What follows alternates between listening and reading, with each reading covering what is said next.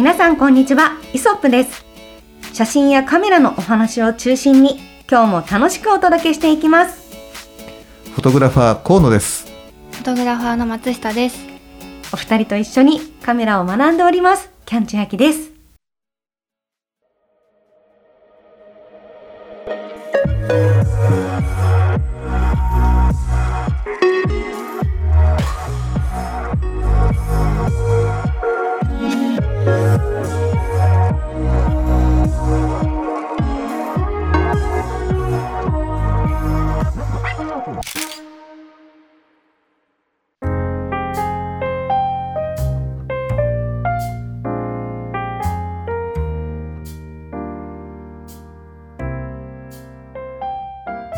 さあということであの、シャープ40で、梅雨の時期のカメラの保存法っていうお話をしたと思うんですよ。はい。はい。で私あれからなんと防湿庫購入しました。おーおめでとうございます。す。河野さんに教えていただいた通りね、うん。まあメーカーさんで買わせていただいて、うん。まあちょっとそなんかねテーブルのスタンディングテーブルの下のところにスッて入れたんですけど、うん。もうバッチリで、ああのねちょっと感動してます。たまになんかカメラ取り出す時に開けるんですけど、はい。本当に湿気がないから驚くしでカメラもなんか本当に綺麗な状態で保存できてるし、はい。あとね音も全くしないんですよ。そう。音しないのっていいよねあの冷蔵庫みたいにね。そう普通だったら何かしらブーンってモーター音とかするかなと思ったら、うん。しないから、うん。3回ぐらいこれたしなんか動いてるって 確かめちゃうぐらいでもう本当これからね、うん。まあ、梅雨の時期そしてね、はい夏にかけてね湿度が上がるからもうぴったりだなと思ってたら、うん。あっという間に今年梅雨が明けてはい皆さん暑い毎日いかがお過ごしですか？ね。え、はい。ね本当大丈夫ですか？生きてます皆さん、ねお僕らはまあ何とかこうやってるけど本当今これを聞いてくれてるね、うん。そこのあなたきっと汗をかきながら聞いてくれてるんだとは思うんだけどね。いやでももうこううなってくると、なんていうかもうクーラーとかも,、うん。もう命をこう守るっていう意味で欠かせないところにもなってきているし、はいね、寝る時とかも昔は別にクーラー止めてもいけたような気がするんですけど、うん。まあはい。特に今年はちょっと命に関わるよね。無理だよね。無理ですよね、なのでちょっと節電しながらね、皆さんこう対策されてると思うんですけど、はい。ちょっとこの気温とうん。この昼間の日差しとで、はい。正直カメラマンの皆さんってはい。あの外の撮影成り立ってるのってすごく心配しているんです。どうですか？うんまあそうねあのーまあ僕らが撮ってる今ジャンルで言うとまあ割とねあのー本当にタレントの撮影とかが多いので、はい。比較的まだねあのスタジオだったりとか、はい。うんインドは寄りなんだけど、うん。うん、あのでもやっぱりこうほらまたジャンルがちょっと違くて、えーカメラ師だったりだとかあのそれに類する撮影ってなると、まあ、どうしてもねオープンがあのここれまたこれで多くて、はい。で、まあ、そうなるとやっぱりこまめにこう休憩したりとか、うん。もうちょっとあのもったいないなとは思いつつもあのやっぱね車はずっとエンジンかけっぱなしにしておいて、はい。で あの僕ら撮影の合間にそのモデルの子を、はい。そのあの空間に入れてもらって少しこうまあクールダウンさせるというか、うんまあなんかそんな風なあのことはね、ええ。えーとその梅雨時期のね、はい。あの頃に比べると、うん。どんどんどんこう増えていってるような気がします。そうですよね。えそれこそ、うん。まあ特に今年は異常に暑いですけど、うん。はい。それ以外でもこのすごくまあ長く経歴としてやっていらっしゃる中で、はい。の気候が変わってきたなっていうのを感じます？うん、あのもう春と秋がなくなった気がするの。あうんそうかうも。ん、だからまあ梅雨はねなんかこうしつこくこうちょっとこうあるえー時期こう雨が降ったりする時期っていうのはねあの年によって違うんだけど、はい。なんか本当にあの春らしい心地よさっていうところがうん結構ねこうショートカットされてなんかいきなり涼しいからあの真夏日みたいな感じになって、うんそれがね9月10月ずっと続いていって今度気がついたらすぐに寒くなるっていう風な、うん。そうそう。なんかそんな感じしない？そういう感じがしますし、ねなんか日本の四季の春と秋って一番いいところなのに、うん。それが短いのは辛いなって思いますよよね。そうだから本当私もそのグラビアやっていた時とか、うん。やっぱ沖縄とかに行くことも多かったですし、うん。まあ、暑いじゃないですか、でとにかく私日差しとか得意なタイプじゃないというかなんかやっぱりこうカラッとした日差しの下パッと弾ける明るさみたいななんかこうさちょっとプリキュアみたいでしたけどそういうのが似合うモデルさんもいらっしゃるじゃないですか。ねだからもうちょっとこの時期ちょっと私も無理ですねあ撮影とかで外でモデルさんとしてっていうのは、うんちょっともう無理かなって感じてるんですよ。まあそうそうだよあそうね。いう方もいらっしゃるしむしろ暑いのが好きって方もいらっしゃると思うから、うんまあ様々ではあるけれども、はいなんかどういうふうにしてねそのモデルさんにね気をつけてもらうかとか、ねさっき言ってたちょっとクールダウンしてもらうようにとか、うん他にもやっぱ暑いといろんな問題が発生するわけですよね。するね。あのねねこれ意外にね、まあ、ん。知らないっていうか、まあ、カメラをねよくやってる方は分かってるんだけど、うん。まあ、カメラもね熱くなっちゃって。うん。そっか機械だから。そう。で途中でそのあの熱があるところまで行くともうカメラそのものが動かなくなるんでね、うんうん、特に多分動画系なんかそうなんじゃないな。あうん、ありますね。私もその動画のカメラとか使ってる時に、うんまあ、そのそんなに気温が高いわけじゃなくても、はい。まあ、1時間ぐらいつけっぱなしにしてるともうヒオーバーヒートしちゃって、うん。電源落ちちゃうとか。だからそういう時はもう保冷剤をカメラにくくりつけて やったりしますね。そうだよね。でも確かにお外とかで、うん。こうやって撮影してて、うん。まあ、あのカメラの温度張っちゃったっていう時はどうするんですか、えっとねその時はもう本当にまあそのそういった時のためにあのカメラは複数台持っていくようにしてるんだけど、ううん。ん、やっぱりもうそうなっちゃったボディは一旦まあ電源を切って、はい。であの本当にもう日陰日陰でもうなんていうかな自然放熱っていうのかな、うん。させるしかなくて、うん。まあ、それを流すように、まあ、扇風機があれば扇風機当ててたりとか、うん。そういったことはするんだけどまあそのね、あのー効果もあるのかないのか分かんないような状況で本当にもう暑くなって、あの止まっちゃったら、うん。うん、大体20分から30分はあのそのままもう置きっぱなしにしなきゃいけないからまた次のボディにあの切り替えて、うん、撮影を続けなきゃいけない時は続けると。うんうん。うん。そもそもなんで熱くなると止まっちゃうんですか？そのなんかなんか熱暴走って言ってやっぱりほらあの PC もそうだけど、はいなんかやっぱねあの熱ってやっぱり良くないみたいへで、ーうんそうなんですね。まあ何でもそうだねねストロボもだってそうだよね。うんあのねほら僕らが使うプロ用のストロボあるじゃない。はいはい。あれもね夏になったら結構ねオーバーヒート率高くなって、だからスタジオで使っててもねなんか、はいあのーそうなん温度上がっちゃってダメだからってもうそのあのジェネレーターってこう電気をねすあの溜め込んだりこう放出性とかするこの弁当箱みたいなのがあるんだけど、そこに向かってずーっとこうねあの扇風機あのへーつけっぱなしだったりとかっていうことをねやってたやっね。てまうんす。そうなんですね。うんへえ。だからやっぱもう本当この熱っていうのは、うん機械すべてにおいてうんうんダメなんだと思う。うんああ。うんいやそういう時にねどうしたらいいっていうのがなかなかね難しいですよね。はいね、もうひたすら冷やすしかない。そうなんですよね。かといってそれほら水流水でっていうわけにもいかないから。吸い方違うからね。そうそうそうなんですよね。うん、そりゃそうだ。なんかこう外でロケするときに、うんもうなんていうかな海とかってもう日差ししかないから、うん日陰ないから、はいそもそも海撮影とかって避けたりするんですか、えっとね、あの場所をすごく考えたりうんうん。するね。まあ特にその夏休みの時期っていうのは、うんうん。あの一般のお客さんもねすごくこう増えるかあら、ー。そこは極力避けるの。あそうなんですね、うん。確かに映り込んじゃうとかね。そうあのね、なんかカメラが向いててもその人たち嫌な感じを、うん。不快に思う人もいるだろうし、まあ、僕ら自自身もあのやっぱタレントの後ろとかにねなんかいろんな人がいっぱい映っても絵になれなりにくいんで。いや間違いないそれはなんか急に家族写真みたいな。そうそうそう。なんかファミリーフォトでね。ね。うん、あみたいになっちゃうんで、うん。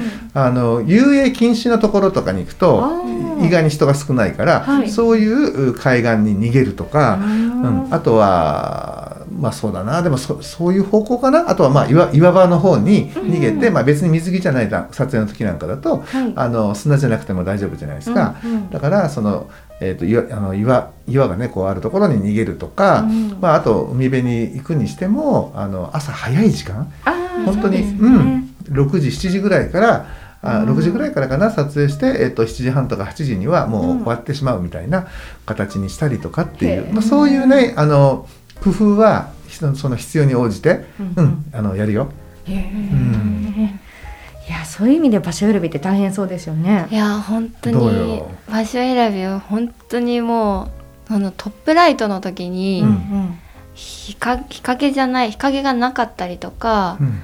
あの場所を探すのが本当に大変でなんかそのまま見た感じだといい感じかなって思ってもうん。もう気度差がすごいからすっ飛んじゃったりすごい影になったりとかしてそれがもうここ最近の悩みでござないるます。トップライトっていうのははい。何を意味してるんですか、えっとこのなんていうんですかね一番一番真上にあ太陽が。12時ぐらいとかってこあとそうです、うん。だから大体ちょっと補足をすると、はい。えー11時ぐらいから、はあ、うん、1時過ぎぐらいまでのねややっぱり太陽の角度が一番上、はいうん。はい。高いところにある光を、まあ、僕らはなんとなくトップライトっていうふうに呼んでて。うん。うん、でそれをやっそこってやっぱりほらあの上かもう真上からただただ振り下ろされる光ってことになっちゃうから、うん。例えば、えーモデルでいうとねあの髪の毛の影が出たりあもっと言うとまつげの影とかも出てくるからね。へうんそれはちょっと困りますね。い。い写真にならないですよね、ならないでね。それに負けないように例えばレフ当てるなんて無理じゃないですか、うんもうはい。なんか、なんていうか、いわゆるガンダムでいうと、ソーラーレイシステムっていう、あの、ちょっと兵器があるんですけど、はい。太陽の光で、めっちゃ、もう消し飛ぶような、はいはいはいあの、兵器があってはい、それぐらい厚さでバーって、もう真っ白になっちゃいますよね。うん。しかもその場所を探してる時にこの暑さだとあの一緒にモデルの方と歩いてるともうへばっちゃうのでそうですね。早く探さなきゃいけないけどでもいいところがないってやばい。もうそれを今日は河野さんにどうしたらいいんでしょうって聞こうかなと思っあー。まあやっぱねあの そうだよね。あの確かに暑いところに例えばよ例えばキャンちゃん想像してよ。じゃあ松下君とね、さあの撮影するってなった時にさえー、2人でねあ,、ああでもないこうでもないってあのさまよってたらさもう撮る頃にはヘバヘバになるよね。いや、もうヘバヘバだし、もう汗ドラドラでメイクドロドロですよね。そうなっちゃうじゃない、うん。だからまあやっぱりあれだと思う。あのこのね以前にもお話ししたロケハンっていうねところにも通じてくると思うんだけど、やっぱ賛否あると思うんだけど、うん。あの僕はやっぱりロケハンはしておくべきだ派なんですよ。うん。なので冬の時期だったりとかその夏の時期まあ本当季節あの行けるタイミングがあればちょろっと寄ってちょっと見ておくっていうだけでも全然違うんだけど、その時に例えばビーチもどこまでがあのあのビーチ。例えば終わりとは始まりと終わりがあるじゃない、うんそうすると始まりと終わりのまあ両端の方って意外に何かがあるわけで、うん。そこが撮影において使える場所かどうかとか、そういうの見とくのも大事だし例えばこうビーチがこう入り組んでてたあのこれじゃあ例で言うと大磯の方のね、うん。あのビーチを考えてみるとあの、まあ、両端はまあスタートコンクリート始まりなんですけど、はい。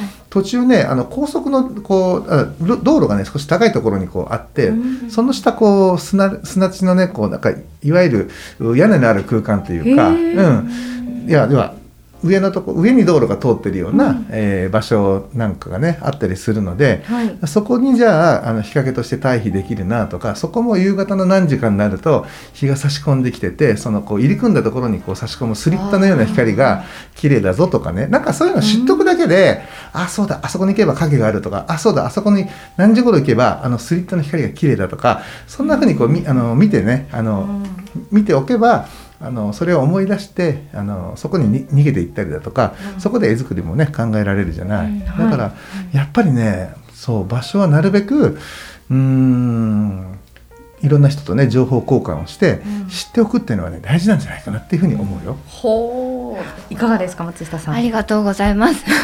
なるほどです。あともう一個聞きたいことがあえー、ります。なんでここで松下君のお悩み相談すんの？いやいや、皆さんの、ね、お題に通じますから、これは。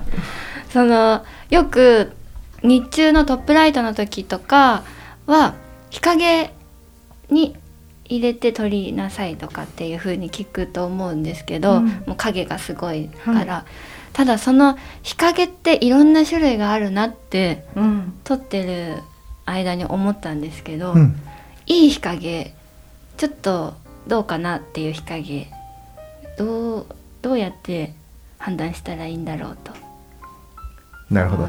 じゃあ逆に松下君的にねえっとそのいろいろな日陰があると思うんですけどって今言ったんだけど、い、ろいろな日陰をちょっと大分類中分類してみるとどんな日陰があるように松下君には見えるんだろ私はあの本当にもう暗い暗くなってる日陰と日陰その暗い日陰と比べて明るいその中もちょっと明るく光が回ってるような日陰うん。と木漏れ日みたいなう。はんはんはんはん感じであるかなと思うんですけど、まあ言ってみればそもそも光が光のない、はい。えーまあ本当にダークな感じな日陰、はい。ね。もうこれ光がまあ外横からも入ってこなければ上からも入ってきにくい状況っていうところだよね。でもう一個は上はしっかりと顔影としてひ、はい。あの強い日差し直射は覆われてるけどどどこか一方例えば、えー海に面してるんだったら海の側はガーンとこう開けてるから、そこからこう光が降り注いできて、うん。日陰ではあるけれども全体こう明るめな日陰ってことだよね。うん。あとはなんかそこら辺の雑木林みたいに、はい。はい。やっぱりこうひあの光が入りにくいから、はい。あのーもうその周りは暗いんだけどその間からこの差し込んでくる木漏れ日が、あのスポット光の、まあ、強いスポット光のように入ってくると、まあ、この3つを今言ってるわけよね、はい。うん。というふうに解説してみました。ありがとうございます。ありがとうございます。そういうことだよね。そうです。うん、ででなんだっけ？それで、うん。そのそのいろんな日陰がある中でどこどの日陰を選ぶとうん。綺麗に人が撮れるんだろうな。ああなるほどこれはねやっぱりまああとその自分が撮ろうとする撮ろうとしてカメラを向けたその先に何があるかによっても変わってくると思わない？例えばその例えばよ、えーアーチ状のトンネル、まあ、トンネルだったりもしくはあのし道路のはい。上に道路が通ってるう場所で撮りましたと。はい。で今例えばこう今このねカメラを、はい。えーモデルに向けてと向けてますと、はい。その奥がどうなってるかっていう部分においても、あのーすごい変わってくると思うの。奥がまたたいあの道路が要は切れてて、はい。またあのこあのなんていうかな僕自分の背中側と同じぐらいにはい。明るい光が降り注いでいたら多分それは後ろがオーバーになっちゃって本人が暗っぽくなるよね。そうですね。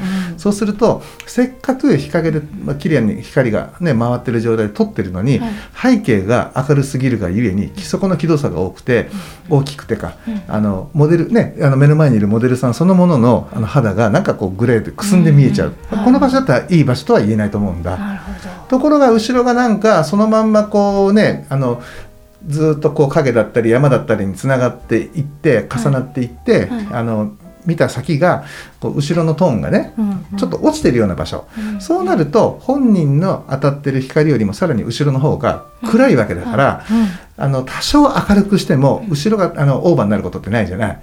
そうするとモデルを明るくして、まあ、あの奥はそこそこの明るさでってこと。これは多分人物を撮る部分では綺麗に映るよね。はいまあ、なんかそんな風に、はい。あの背景のあの抜け、うんはい。これも考えて場所を選ぶかなっていう気がする。で、まあ、光の当たり方だけで言うと、はい多分、あの上は屋根で遮られてるけど、えっと、片方ね横側からの光、要ははい。海に面してるんだと海がからのめあの光はバーンとこうモデルにふあの降り注ぐとか当たってるような、はい。そういうあの日陰の方がいいんじゃないかなっていうふうには思います。なるほど。うんね、だから本当に山の中のねあの、もう鬱蒼としてこう全部が暗い感じはいではなくて、ここもそうだけどこう片方例えば広い窓があってバーンと広い窓からはしっかりと光が当たってるみたいなところだと、うん。こう向けばこうなんていうかなその明るい方に向ければ、えーね、正面から光が当たるしこう横に向いても、まあ、陰影のあるね光あの絵作りができるじゃない、はい。うん、だから人物のそのはい撮影する上でのバリエーションって稼げるから。うん。うん。むやみに日陰を探すんじゃなくて、うん。そういうあのどこかから光が入るようなうん。日陰を探すといい。そうだね。ちゃんとあのモデルに対して光が当たってる場所場所ん？モデルに対してはい光が得られる日陰がはい美味しい日陰じゃないかなというふうに思うよね。確かに確かに、うん。あと今背景っておっしゃってて、はい。背景確かにすごく重要だなって思ったのは、うん例えばトンネルとかでも、うん。なんか後ろがまあ単純にグレーとか、うんそれで果たしていい写真が撮れるのかなとか自分が撮りたい写真になるのかなっていうのが大事だなと思ってて、あと岩場とかも、うん。その岩の茶色みたいななるわけじゃないですか、その茶色の背景が撮りたいのかなとか、背景の選択は確かに難しそうだなと感じますね。だから意外にね、そうなの。あのーね撮りたいさ要はそのモデル、まあ、モデルとそのうん自分が撮りたい背景とがうまく合致してかつ光もバッチリみたいなところってそうそうないから、だから少しでもその手がかりっていうのをうん。事前に掴んでおくだけでも、そうん、随分とそのその瞬間に考える、要素っていうのが減っていくと思うのよ。はい。まあ、そういう意味でもやっぱりロケハンってねあのある種なんか保険というかねお守り的には必要じゃないかなと思ってて、はい。でその場所で、まあ、撮影したと。はい。で仮になんか違う状況違うねことが生まれたとすればそれはもうサプライズと受け取って、うんそれをまたね精一杯楽しめばいいんじゃないかなっていうふうに思うんだよね。ううん。ん。なるほど。どうでしょうか？ありがとうございます。なんかその今ちょっとお話聞いてて思い出したのが、うん。自分が撮影をされる側の時に、うん。やっぱその光が自分の顔に当たるような場所にこう配置してもらって、うん。後ろは暗いとかあるんですけど、その目の前が例えば光のトンネルの例えば入り口を想像してくださいとか、はい。岩場の、えー、とすぐ入ったところを想像すると、目の前がすごく明るかったりするんですよ。でそうすると結構眩しくって、うん目が開かないなんていうことがうん。私は多かったので、うんなんかそういう時の対策としていろいろ考えてたなってお今思い出すんですね。あ例えばそのカメラマンさんが黒い服を着てくださってることがすごく多かっうん。多いと思うんですよ。やっぱり気使って、はい。あの眩しくないように。はい。うん。なのでカメラマンさんのこう服をすごい見たりとか、まあ、カメラも黒いのでカメラでもそれでも眩しい時とかうん。いろいろその太陽の方に一回目を向けて目をつぶって目を開けるとかいろいろやったんですけど、はいあれは結構悩みでしたね。確かにそうですよね。そうなんですよ。だから本当に一瞬ほんで他に暗いところに顔を背けててはい。振り向いて一瞬もう数1秒2秒の間に撮ってもらうとか、うん。そういうなんかこう なんか努力もカメラマンさんにもしていただいた気がしますし、うん、あとはなんかこうそうですね。レフの黒いレフをはいはい。後ろでマネージャーさん持ってくれて、あーはい少しこう光をうんうん多少ちょあのそっちを見ればいいようにしてくれたりとか。それって結構有効でしたか？はい、それは割と有効だったような少しでもやっぱなんかね真っ白だともうとにかく目が開かないんですよ。うんうん、なので少しなんかそういう風にして調整してもらったりとかした覚えがありますね。そうですよね。黒レフありがたいよね。はい、そうなんです。とにかくなんでしょうね。まあ、皆さんももしあのあれだったらやってみていただければいいと思うんですけど、ご自身でもうんね本当に開かないから。うん そうなんですよ。撮る側は割と太陽を背にしてたりするから。そうですね目が開くんですけど、はい撮られる側はもうなんか必死。確かにそうだよはね。いですね。ううんん、なのでまあそういう意味でも本当こう総合感のこう、気の使い合いとか努力ってすごくあったなと思いますね。うんうん確かに確かに。そうもちろん明るいに越したことないんですけどね。そうですねなんかその最初一番最初撮る時は「あこっち眩しくないですか?」とかって確認して、うん撮っていくんですけどだんだんあこっちの方がいいなってなってると気づいたら眩しい方向に自分が 行ってて目目がしょぼしょぼってなってるのを見てあ眩しかったんだなって気づくっていうのがね。結構あって。まあ本当個体差もあるので、うん。その方が光に強いか弱いかとかも見極めなくちゃいけないですし、ねそういうの大変ですよね。確かに。確かうん。にね。河野さんどうその時はどういうふうに対処されますか？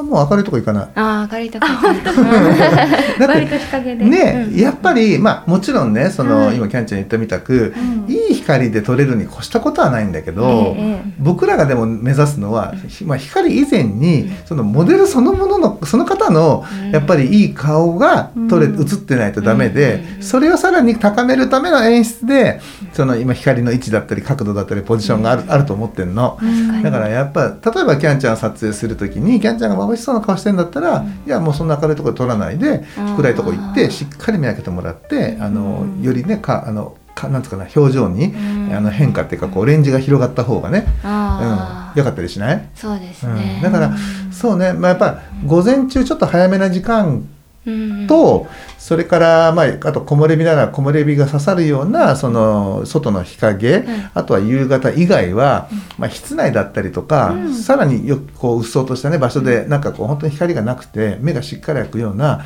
ところを組み合わせて撮影することが多かった気がする。特にあの海外でロケ行った時なんかはやっぱりもう日差しも強いんで、うん。でも朝夕以外はだいたいこう室内はいの中で、うんあのーなんかあっちの部屋でコロコロこっちの部屋でコロコロみたいなね、うんそういうのが多いよね。とかもう廃墟に生かされるとかね。廃墟。廃墟も光が入ってるとそこまでなんていうか陰湿な感じにならないのではいはいはいやっぱ廃墟に連れてかれたりとかしてましたね。でもそういうとこ行った時に今度問題となるのははい。蚊とかそういうのがすごい大変で。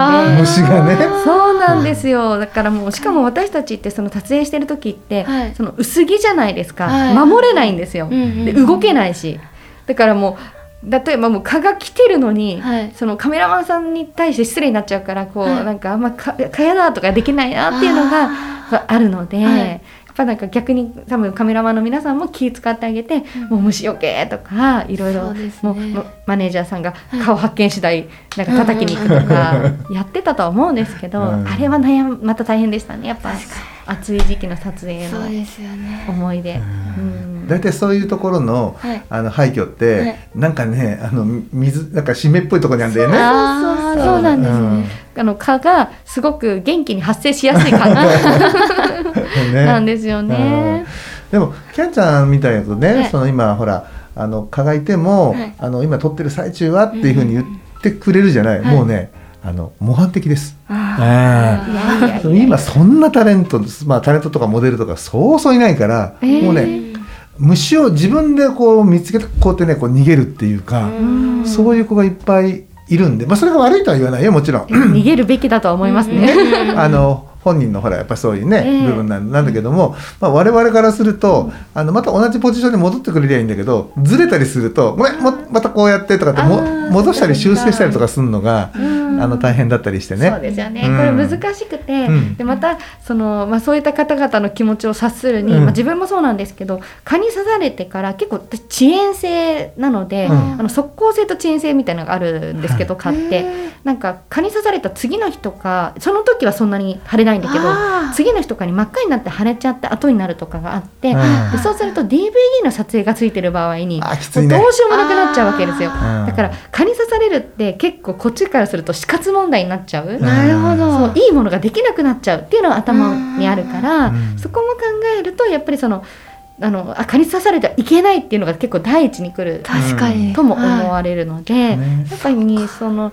うん、やっぱ虫除けだったりとかしっかり対策も嫌っていうぐらいもう蚊取り線香炊いてあげるとか、うん。やっぱそれのなんかこう気遣いはスタッフさんにでね。ねしていただけたらなと、うん。もちろん編集の方とかだと思うんですけど、うん。そういうのって気遣うのそれはもうぜひねお願いしたいなって。そうですね。思いますね。でね、はい。殺虫剤って、はい。振った瞬間あの今まで隠れてた虫まで出てくるから。えそうなんそう。だ。だからあの殺虫剤を振ってその場所から虫をある程度こうちょっとえー。引き離したい時は、はい。